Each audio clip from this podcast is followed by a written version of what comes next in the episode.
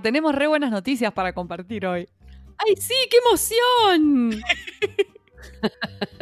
la decís vos, la decís yo, la digo yo. Ay, la- estoy más quemada, la decís vos, la decís yo, dije. ¿Te- ¿Me escuchaste? Buah. En fin, dejémoslo así, O sea, chicos, la me estoy mudando, sorry. bueno, decila vos, decila vos, decila vos. Bueno, cuestión es que nos aceptaron una ponencia para el Congreso de Clint, que se organiza en Córdoba, Argentina. Es el segundo Congreso Latinoamericano de la Industria de la Traducción.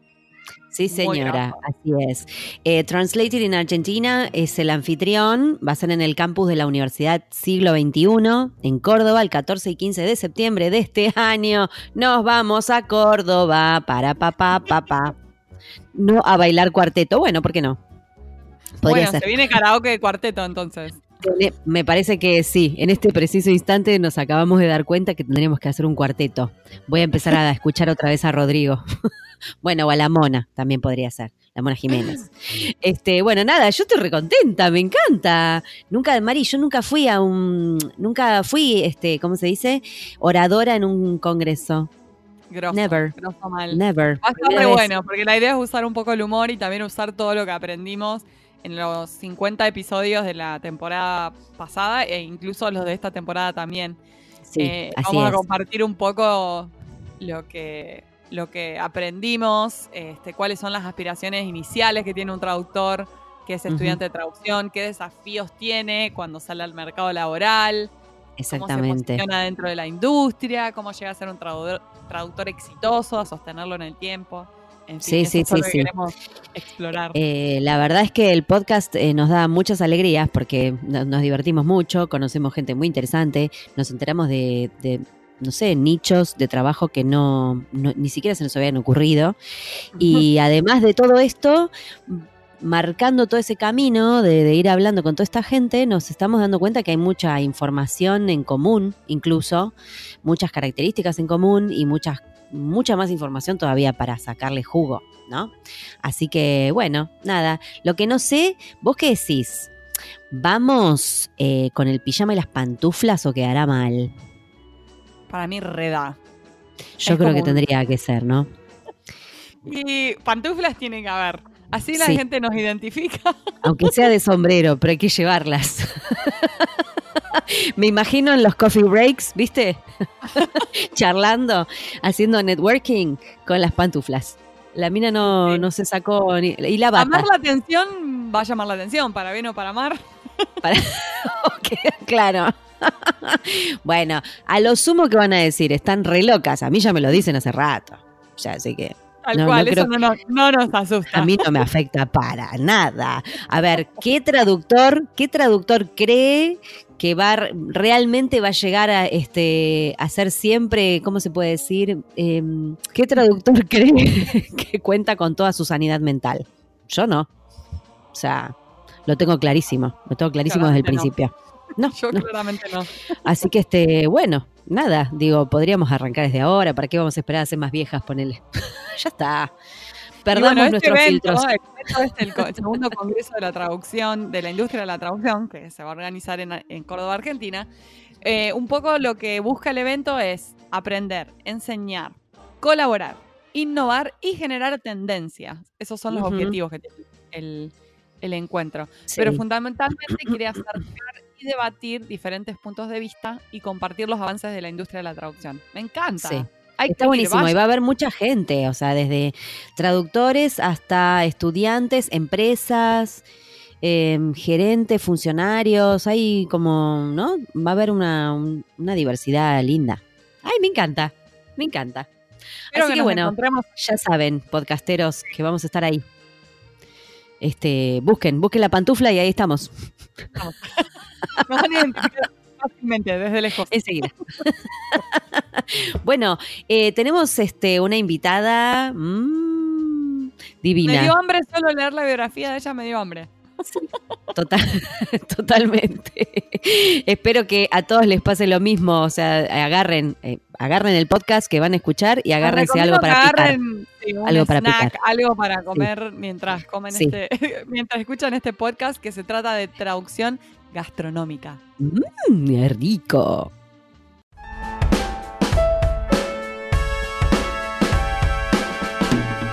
Hoy tenemos el gusto de entrevistar a Teresa París Pombo. Ella posee un grado en Letras Modernas de la Universidad de Ginebra y una licenciatura en Administración de Empresas con especialidad en empresas turísticas del ramo de alimentos y bebidas de la Universidad de Anahuac en la Ciudad de México. Teresa se ha criado principalmente en Ginebra, Suiza, y el trabajo de su padre, médico traductor de la Organización Mundial de la Salud, le brindó la oportunidad de vivir y pasar largas temporadas en diversos países. Sus numerosas incursiones en el mundo de la hostelería, tanto en México como en España, donde tuvo su propio restaurante, su insaciable curiosidad por los nuevos sabores, su pasión por la buena comida, su firme creencia de que a través de los alimentos y de su cocina cada pueblo expresa su arte y cada persona su amor, le han empujado a través de los años a profundizar y explorar el maravilloso universo de la gastronomía internacional y especializarse en la traducción gastronómica, donde ha logrado aunar sus dos grandes pasiones, la lengua y la gastronomía. Nos encanta. Ah, Gracias, Teresa, por estar en, en, con nosotras. Lo tuyo es la lengua, la lengua, Teresa. Ah, sí, en todos los sentidos, desde luego. Me encanta. Te digo que antes de, empezar el podcast comí unos fideitos porque si hacía el podcast con hambre no, no iba a poder pensar si vamos a hablar de comida. Qué gracioso. Yo hice exactamente lo mismo. Acabo de desayunar como bien porque digo, me va a dar hambre hablando de comida. bueno, pues justo de merendar por la misma razón, ¿eh? Claro. ¿Vos ¿En qué parte de España estás? Ahora, en este momento estoy en Madrid. Ah, Esto, normalmente vivo, vivo en un pueblito cerca de Madrid, pero paso largas temporadas en Madrid. El pueblito se llama El Álamo. Ajá. Esto, pero nada que ver con el Álamo de San Antonio, es muy anterior. Mi álamo es muy anterior. es anterior. Vino primero. Bueno, o sea que hoy estamos triangulando Los Ángeles, Madrid, Buenos Aires. Por eso cada una tuvo su comida diferente, ¿no? Una merendó, la otra almorzó y la otra desayunó. sí. Estos somos tan, tan internacionales. claro. Teresa, contanos cómo empezaste a incursionar en esta rama de la traducción. ¿Cuándo arrancaste? Bueno, la traducción en sí, esto realmente ha formado parte de mi vida siempre, de siempre, porque en el 57 mi papá dejó España, se fueron mis papás de España y mi padre fue un, es médico y fue uno de los primeros traductores ah, al español que entró a trabajar en la Organización Mundial de la Salud, en la OMS. En aquel entonces había muy pocos españoles que realmente dominaran lo suficientemente bien varios idiomas como para ser traductores. Y bueno, papá tuvo la suerte de no solamente haber aprendido el francés y el inglés gracias a mi abuelo, que era un visionario, sino que además era médico, con lo cual ah, formó parte del primer equipo de traductores de la OMS. Wow. Entonces yo me crié en Ginebra, que es donde estaba y donde sigue estando la central de la OMS, eh, en mitad de todos los primeros traductores de aquella época, algunos de los cuales son hoy en día además grandes escritores, como es el caso de Rosa Regas, que ganó un premio Planeta, o de un poeta aquí muy conocido que se llama Valente. Wow toda gente muy grosa. La que estás contando. Y, en aquel entonces además la, traducción se concebía como creación prácticamente, es decir, por supuesto mm. no existía ninguno de los medios ah, que existen ahora. Eh, creciendo en Ginebra, hija de españoles, yo crecí mm, eh, bilingüe, totalmente, soy totalmente bilingüe francés-español pero además, claro, en Suiza estás obligado de aprender el alemán desde muy chiquito. Yo empecé con el alemán como a los siete años y con el inglés, porque estaba en una escuela internacional donde estábamos todos los funcionarios internacionales, eh, más o mm. menos en esa misma época. No, no recuerdo si a los siete o a los ocho años. Y luego, eh, cuando estudié en la universidad en Ginebra, estuve realmente viviendo en diferentes países porque en aquel entonces Erasmus no existía. Yo, yo cumplo 60 mm. años este año, con lo cual os estoy hablando de ahora unos 40 años. En aquel entonces Erasmus no existía, eh, pero había intercambios, entonces uno podía cursar, por ejemplo, yo cursé un año en Heidelberg y un año en Cambridge. Ah. y, así fue como fui adquiriendo los idiomas. Pero de hecho, yo no estudié traducción, aunque en aquella época la ETI, que es la Escuela de Traducción e Intérpretes de Ginebra, que claro, habida cuenta de la cantidad mm, de, organizaciones internacionales que hay allá, pues es una escuela muy prestigiosa. En aquel entonces la ETI estaba en pañales y realmente los traductores salían de, de la Facultad de Letras que fue lo que yo estudié. Yo estudié letras inglesas, alemanas, españolas y francesas. Ay, pero que es nuestra ¿qué? latín y conoció latín. wow, sí, sí, sí, es, cuando me es tremendo. A todos los idiomas que em, hablan los traductores que entrevistamos, me siento muy inútil hablando solo inglés y español. sí, sí, pero ya hemos tenido algunas invitadas que también tres, cuatro idiomas y ya desde chiquitita, como todo el tiempo en contacto con los idiomas. Pero esto tiene que ver con el sitio de donde se crece. Es decir, yo tuve esa suerte porque no tengo particular ah, facilidad con los idiomas. Tengo mm. facilidad para redactar, por eso pienso que sería una pésima intérprete, pero en cambio tengo facilidad para redactar y, y eso es ah, en realidad, yo lo que le digo siempre a mis alumnos es que mm. para ser un buen traductor necesitas entender el pensamiento del idioma de partida, del idioma de origen, y saber redactar en el idioma meta. Y entonces, pues ya puedes traducir. En cambio, el intérprete, yo admiro a los intérpretes realmente. Sí. Sí, nosotras también. Nosotras también. Teresa, contanos del tema de la gastronomía, porque obviamente eso es lo que nos fascinó eh, de, tu experiencia. Em, ¿Qué es lo que más te gusta traducir este material? ¿Cuáles son los desafíos? Contanos un poco más cómo es traducir para gastronomía. Bueno, la gastronomía en realidad eh, me pasa con la gastronomía como me pasa con, ah, con, con las lenguas. Es decir, que es una cosa que también forma parte de mi vida desde muy pequeña, porque mi padre toda la vida ha sido un, uh, un bon vivant. Le ha gustado la buena mesa y, el, uh, y, la buena, y el buen vino. Nosotros cuando teníamos 13, 14 años, eh, nos daban ya, nos enseñaba mi padre a catar el vino. Eh, mm. hoy en día lo mandan a la cárcel, vamos, no digamos.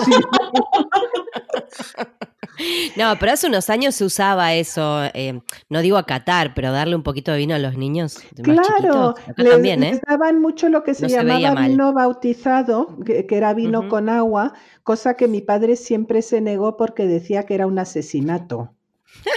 El, vecino de mi mamá, el vecino de mi mamá mojaba el chupete del bebé en el vino.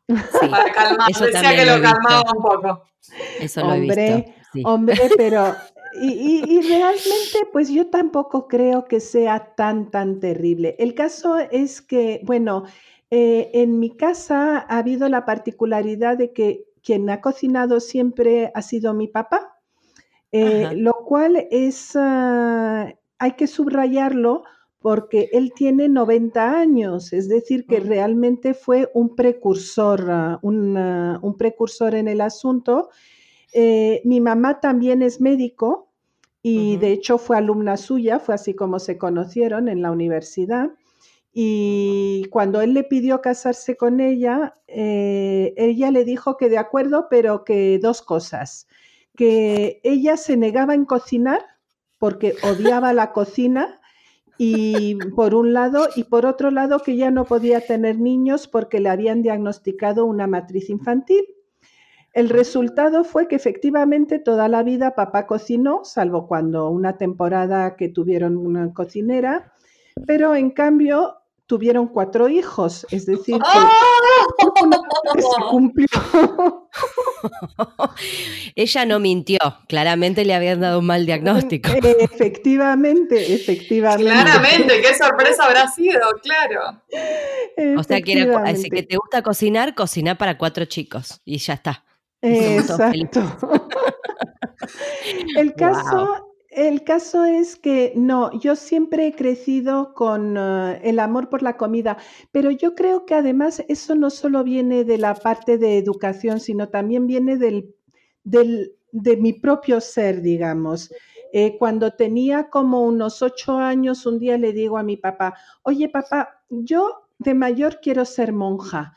Y me dice papá muy extrañado, monja, hija mía, esto, pero si, si ganan muy poco dinero. Y digo, sí, ya, no me importa, pero comen muy bien. Porque claro, yo veía a las monjas del colegio que se daban unos banquetes fenomenales en el, Wow. en el Era comedor demasiado. Tenías que renunciar a demasiadas cosas por comer así. No, esto es fa- fascinante, igual que tu papá lo primero que le vino a la mente es el tema de que gana un poco de dinero. Es como lo último que pensé cuando, cuando Yo también. Dios Es mío. decir, que él pensó en lo poco que ganaban y yo pensé en lo que En la comían. comida. Ninguna de las dos reacciones era totalmente lógica. No, Claro. extraña vocación. Qué gracioso. Ay, no. Sabes que Eh. yo también pienso que el tema del, no sé si la, sí, el amor por la comida o las ganas de probar comidas nuevas, ¿no? O sea, esto, porque viste que hay gente que come siempre lo mismo y no quiere probar muchas cosas nuevas, y hay gente que tiene esa curiosidad y que le gusta y que lo disfruta. Y yo lo veo en uno de mis sobrinos. Es el único que se detiene, es muy chiqui- desde muy chiquitito, se detiene cuando aparece la comida, se sienta y se pone a comer y prueba cualquier cosa. Los otros no, los otros por ahí son más de, ay, no, no saben qué es, no, le da, no sé, los chicos en general con la comida dan mil vueltas. Este no, yo digo, este pibe va a ser chef. Me, me pinta que va a ser chef. No. Muy probablemente. Muy Sí. probablemente, porque son cosas además que se sienten desde pequeños. Y es que no solamente, no solamente esto es una cosa de, de probar la comida y todo, y todo, todo lo que, todo el ritual de comer, que la gente que le gusta comer lo respeta a rajatabla. Hay que darse cuenta de una cosa, la comida, la gastronomía, es el único arte donde los cinco sentidos participan de lleno.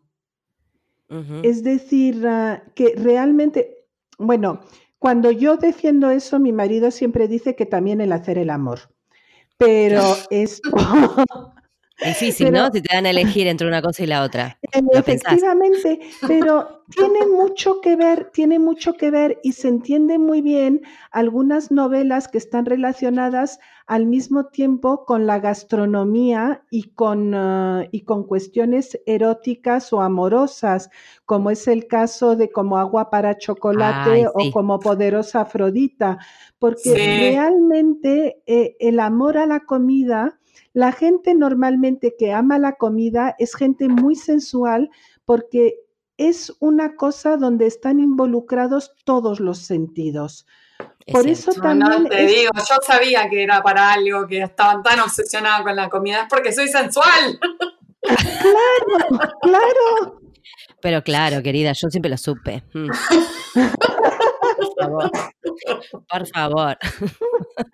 mi- mira, ¿ves? Ni siquiera se necesita psicoanálisis si te gusta la comida, luego poco a poco descubres rápidamente esto facetas de ti misma que ni lo, ni lo habías sospechado. Que no, que no conocías, que estaban ocultas. Efectivamente. ¿Y cómo, cómo trasladás todo esto? Porque vos pues, se nota que, que sabés mucho de comida, incluso hasta tuviste un restaurante.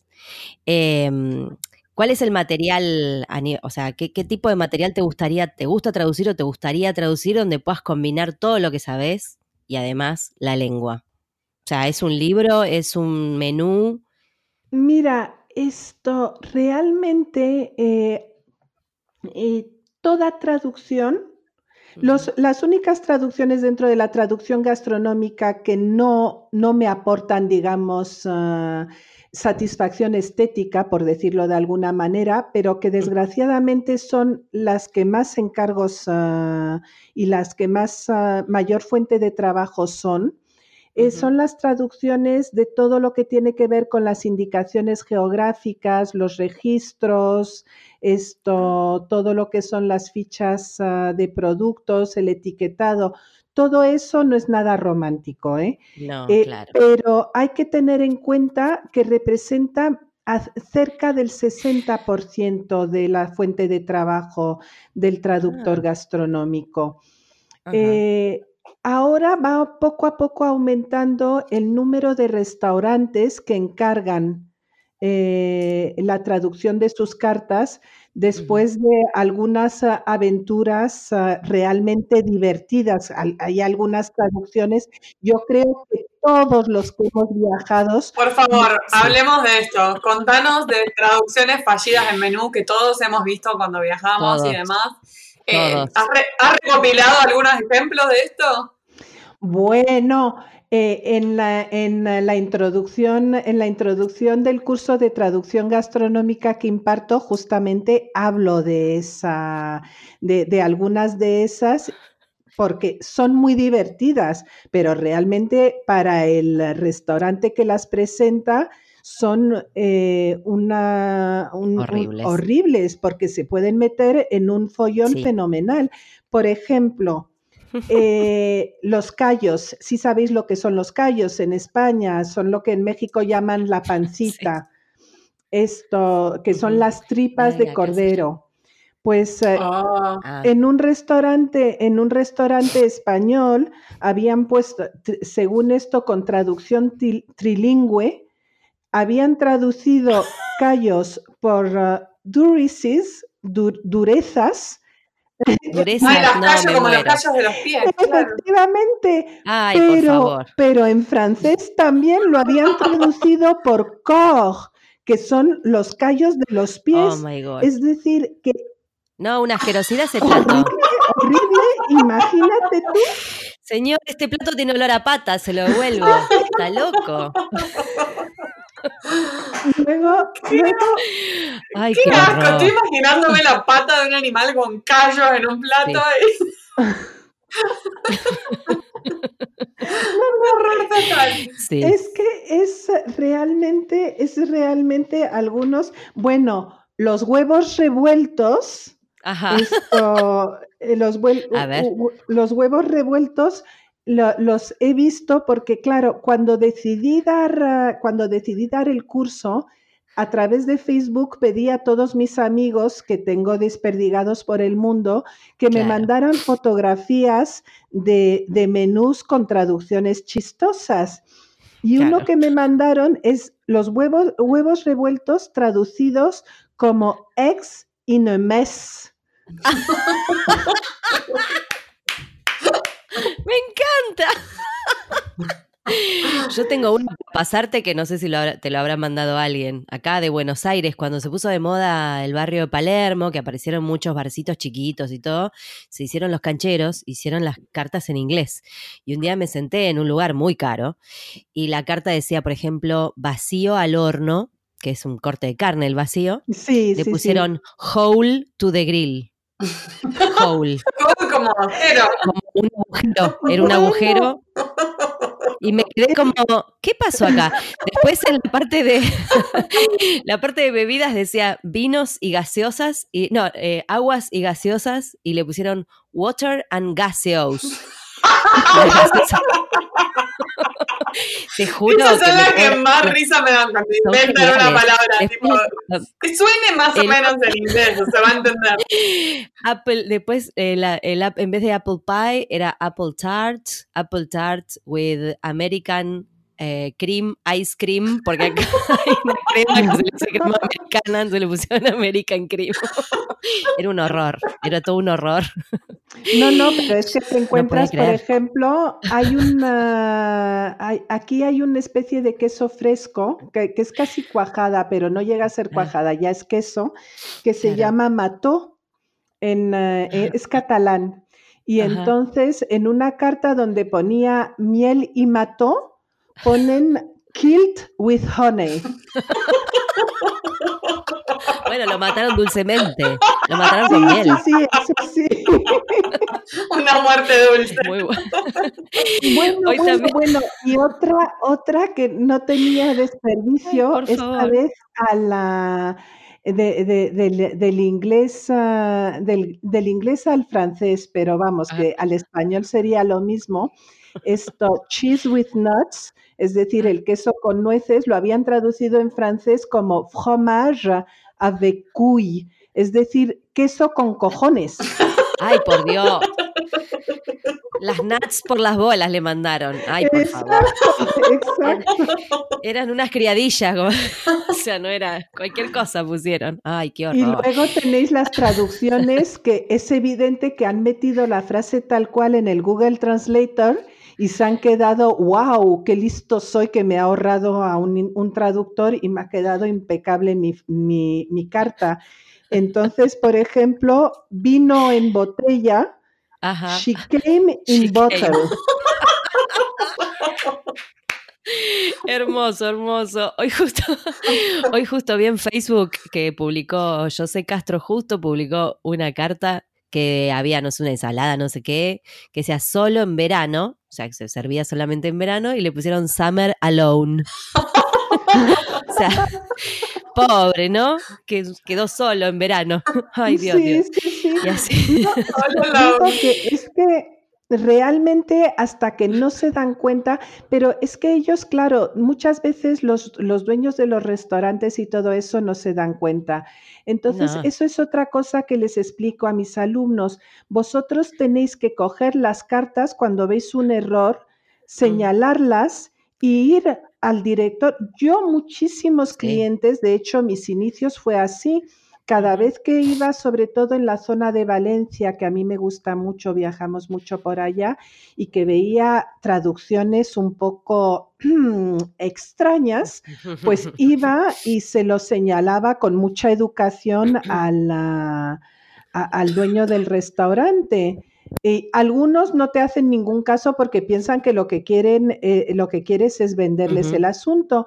Pero yo lo que les decía es, les dejaba mi tarjeta y les proponía que lo vieran con otros clientes del idioma y que lo discutieran y vieran que efectivamente estaban metiendo la pata. Claro. Y a veces, a veces, bueno, ahora acabo de recibir el encargo de Mm. un restaurante muy importante justamente de Valencia que les dejé mi tarjeta hace un año y medio.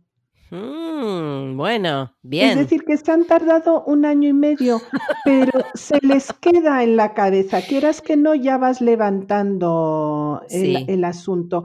Y la gente no se da cuenta que no es tan fácil traducir las No, cuestiones es re eh, difícil. gastronómicas. Es re difícil. Es una de las cosas más difíciles para mí, porque todo. Es muy, muy difícil. Sí. Los cortes de carne, por ejemplo, Sí. son prácticamente imposibles de traducir para alguien que no entiende del asunto. Y, y- Que además varían los cortes de a, veces de un país a otro. no, no, pero por completo. Es Por- decir, por ejemplo, esto, lo que en España es solomillo, en México lo llaman filete. Y Ajá. esto, y, y entonces hay toda una serie de cortes de carne. Eh, yo les enseño a los alumnos, les, eh, les proporciono un cuadro de cortes de carne mexicanos, argentinos, peruanos y españoles porque realmente son muy diferentes. Pasa lo mismo con la traducción al francés, con los cortes de carne en francés o en Canadá, en la zona del Quebec. Y, y realmente hay que estar muy consciente de eso y hay que saber qué es lo que se está buscando. Exacto. Exacto, porque también acá, bueno, yo a veces lo que veo en las cartas es que le quieren poner un nombre así como florido, ¿no? En español. No sé, colchón de hojas verdes con finas migajas de queso, no sé, huevadas así. sí, sí, bueno, Y bueno, entonces uno puede ponerse poético en el inglés. Pongámosle que uno quiera atraer a una clientela que habla en inglés. Para mí, eh, creo yo, no sé si esto se hace, ¿no?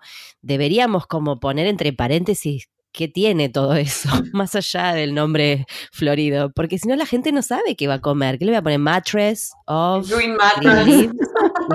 y no sabe qué come. Claro, en, en realidad esa es una, esa es también una disyuntiva que hay que ver con el cliente normalmente. Claro. Es decir, ah, eh, una de las cosas también que es muy, muy difícil de decidir cuando haces este tipo de traducción es si haces una traducción literal con exotización, es decir, conservando el nombre original, lo cual en algunos casos, pues es totalmente, es totalmente procedente. Por ejemplo, si traduces al francés una cosa, yo voy a conservar o al inglés la palabra paella la voy a conservar tal cual, porque todo el mundo Claro. sabe lo que es una paella. Claro. Pero en cambio, en algunos casos quizás es necesario poner una explicitación o al menos si pones la exotización, el nombre original en el idioma original, poner entre paréntesis de lo que se trata. Claro. Entonces, eh, e- esa, eso son todo cosas, digamos que la traducción gastronómica, eh, si hablamos de una carta, Mm. eh, es muy, muy importante que siempre se esté en completo, en completa comunicación con el Tal cliente cual. Para saber exactamente qué es lo que quiere transmitir el cliente en, ah, en su carta. Sí, también se me ocurre que quizás hacerle preguntas, como preguntas de rigor, ¿no? Más esto que vos decís, bueno, mantenemos este nombre, pero ha- hacemos una aclaración en la carta, o por ejemplo, los camareros, las camareras están preparados para explicarle a alguien en otro idioma qué es lo que tiene el plato, porque eso también puede pasar. Quizás en el, en el lugar Mm. el, el mismo camarero no, no maneja los idiomas en los que pusiste la carta, o sí, depende. Efectivamente, y además, eh, por ejemplo, yo tengo también clientes que lo que hacen es que ponen la carta tal y como la tienen presentada en español, pero que hay fichitas, hacen, mandan a hacer fichas traducidas en eh, los principales idiomas para cuando los clientes preguntan, o bien la lee el, el camarero si habla inglés, la mayoría hablan inglés en la costa o alemán, o bien se la presentan tal cual, digamos, eh, eh, la explicación de los platos se lo presentan al cliente, cosa que en español no Claro. suelen hacer. Bueno, está bien.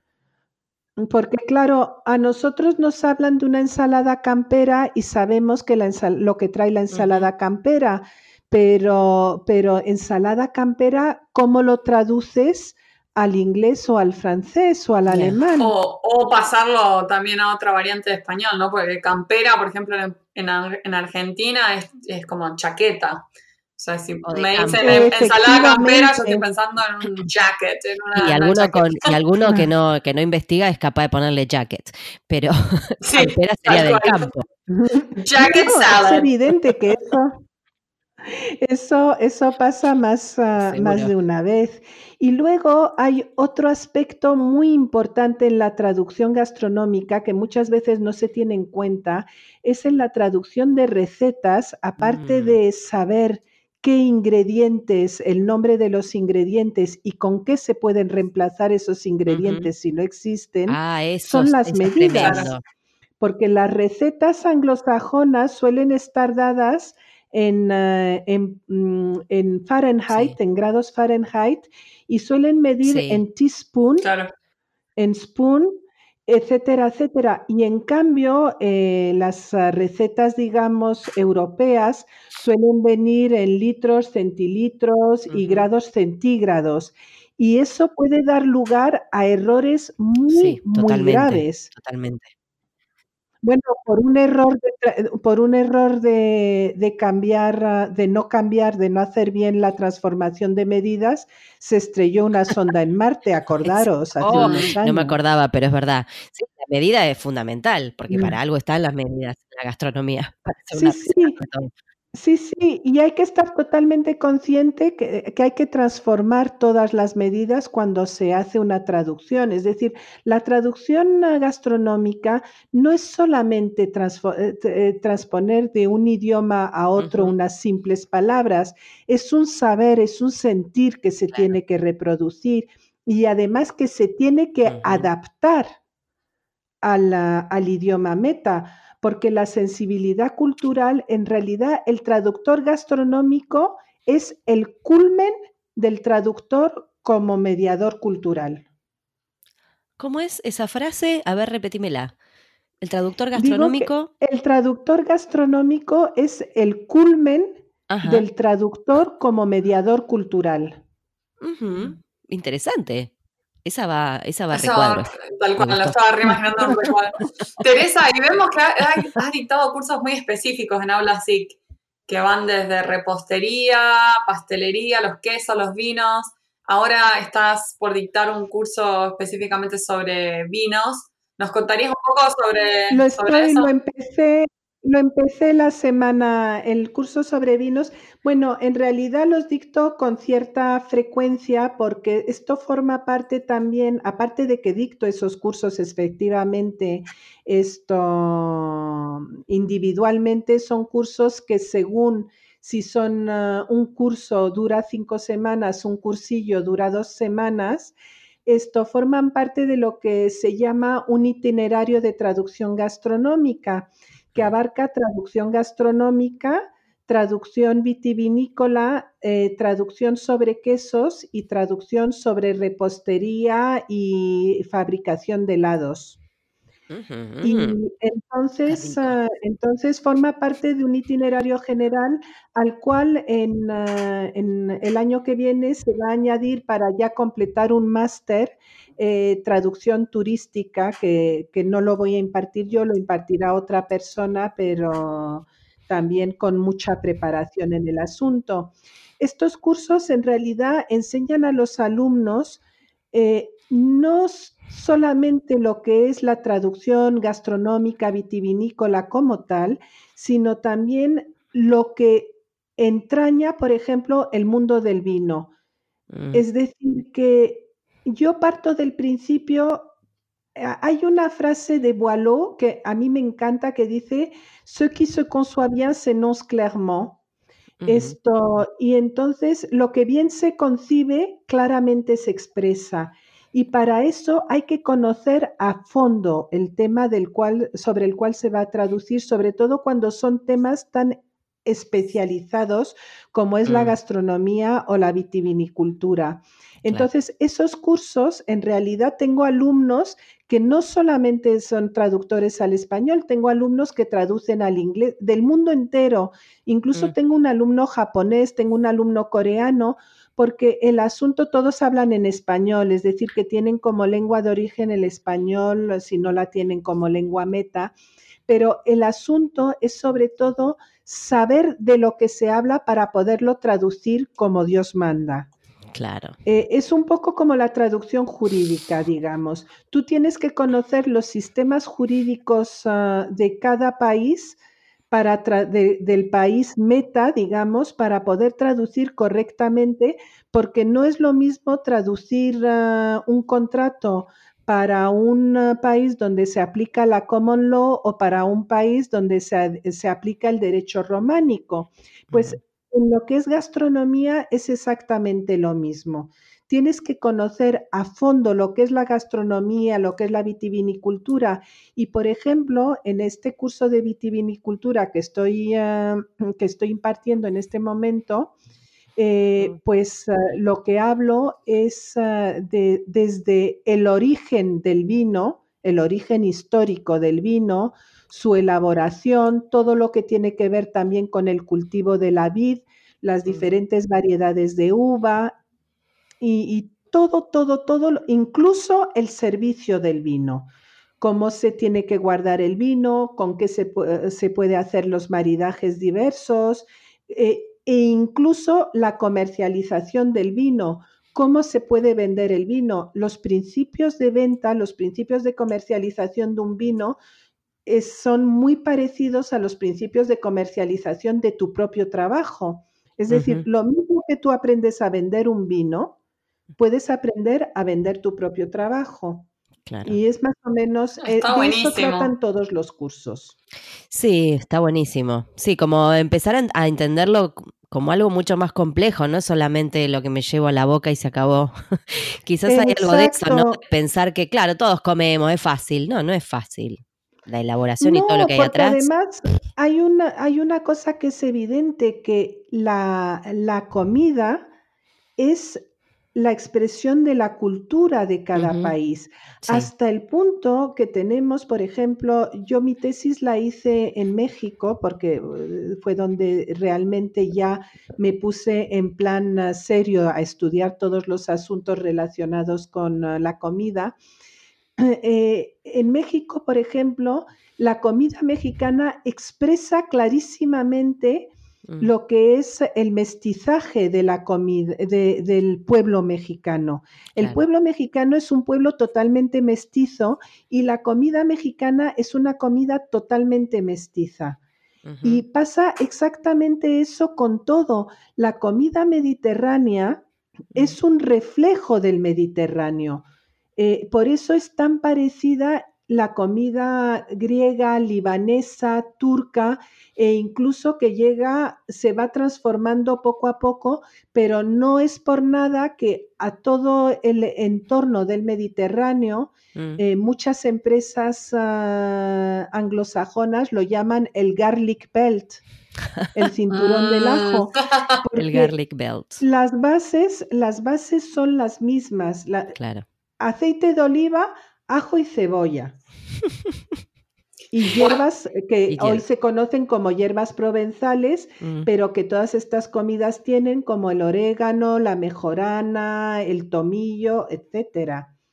Mira, vos sabés que en febrero estuve en Madrid y mm, salí de tour gastronómico con un amigo que está haciendo esto ahora, que él es chef y es muy apasionado por la comida. Si nos hubiésemos conocido antes, Teresa, nos juntábamos a comer, porque la verdad que estuvo buenísimo. Probé, cecina que no había probado nunca, un montón de quesos, aceitunas de diversas partes de España, aceite de oliva, mojando pancito en aceite de oliva. No sé, una, fue una cosa que terminé completamente flasheada porque todo súper rico y con toda la con, toda la digamos la historia que había detrás de cada cosa, ¿no? que comíamos. Fue espectacular. Bueno, la próxima vez que vaya te voy a avisar y vamos. desde luego, desde luego, con eso cuento. La primera que voy a avisarles a vos. Uy, sí, te llevaré a sitios. Ah, y también, por supuesto, y vos me llevas, me llevas y me, vas contando. Teresa, eh, además está decir que te queremos dar las gracias por la entrevista. Me dio hambre, o sea que sabía que iba a suceder, pero me dio hambre. Eh, antes de cerrar, queremos hacerte una última pregunta. Y es, ¿cómo ves al traductor del futuro?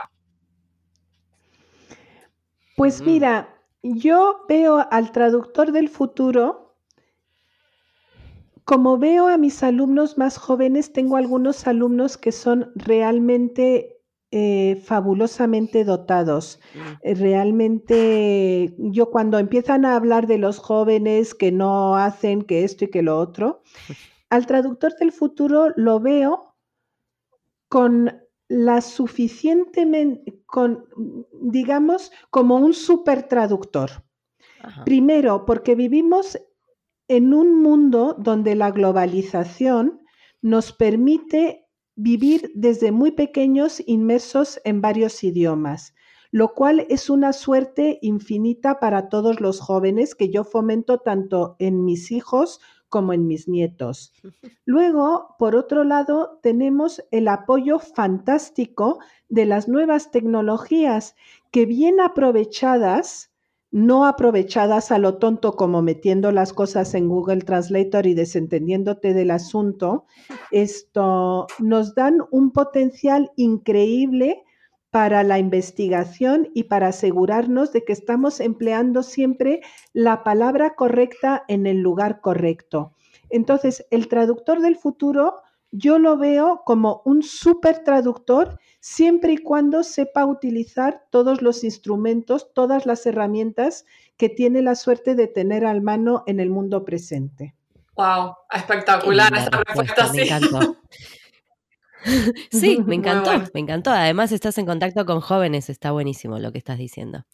Eh, la verdad, muy linda la entrevista, Mari. Muchas gracias, eh, Teresa, por sumarte a En Pantuflas, por dedicarnos acá un ratito. eh, de después de, nada, los encuentros gracias a fallidos que vosotras tuvimos. por la invitación. Eh, ha sido un placer. Muchas realmente. gracias, Teresa.